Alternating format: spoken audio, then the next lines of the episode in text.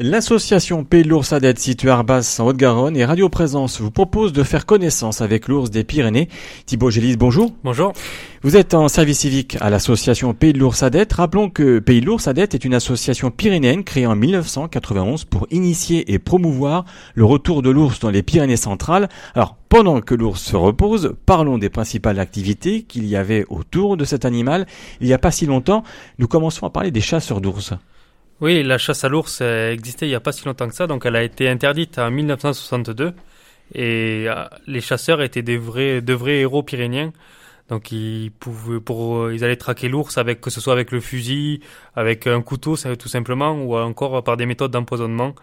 Mais euh, voilà, un grand mérite leur était accordé. Que recevaient-ils en échange?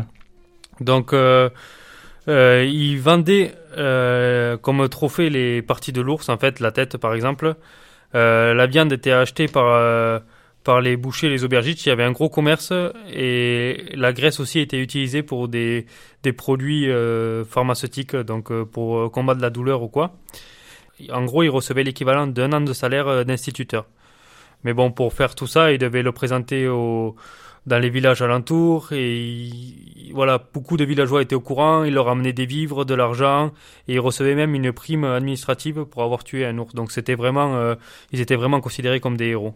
Alors, à présent, euh, les montreurs d'ours, les montreurs d'ours, un autre facteur de la disparition?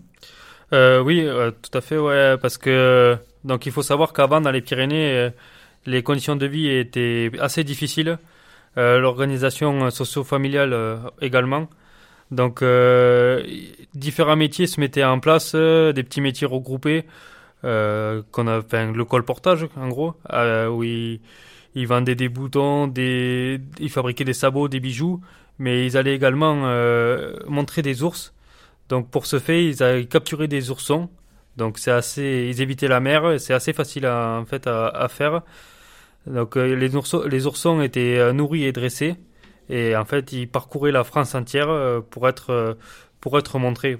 L'ours a, a, quand même euh, une réputation de, d'avoir des vertus magiques de, de guérisseur. Et les oursons ont commencé à se faire rares. On a même été jusqu'à en faire donc euh, venir ici? Ah, exactement. Ouais, les... Donc des... on a fait venir des oursons des Balkans parce que à force de prélever des oursons, la population a commencé à diminuer, à chuter et euh, ce déclin euh, allait entraîner la, la disparition de l'espèce.